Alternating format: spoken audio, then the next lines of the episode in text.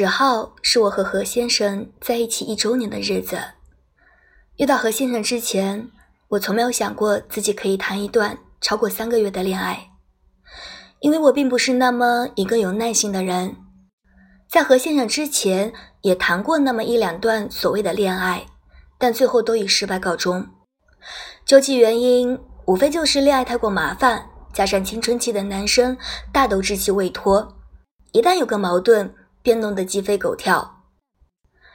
我到现在还记得 L 当时和我分手时一脸委屈的样子。他说：“我根本感觉不到你对我的喜欢，你不适合我，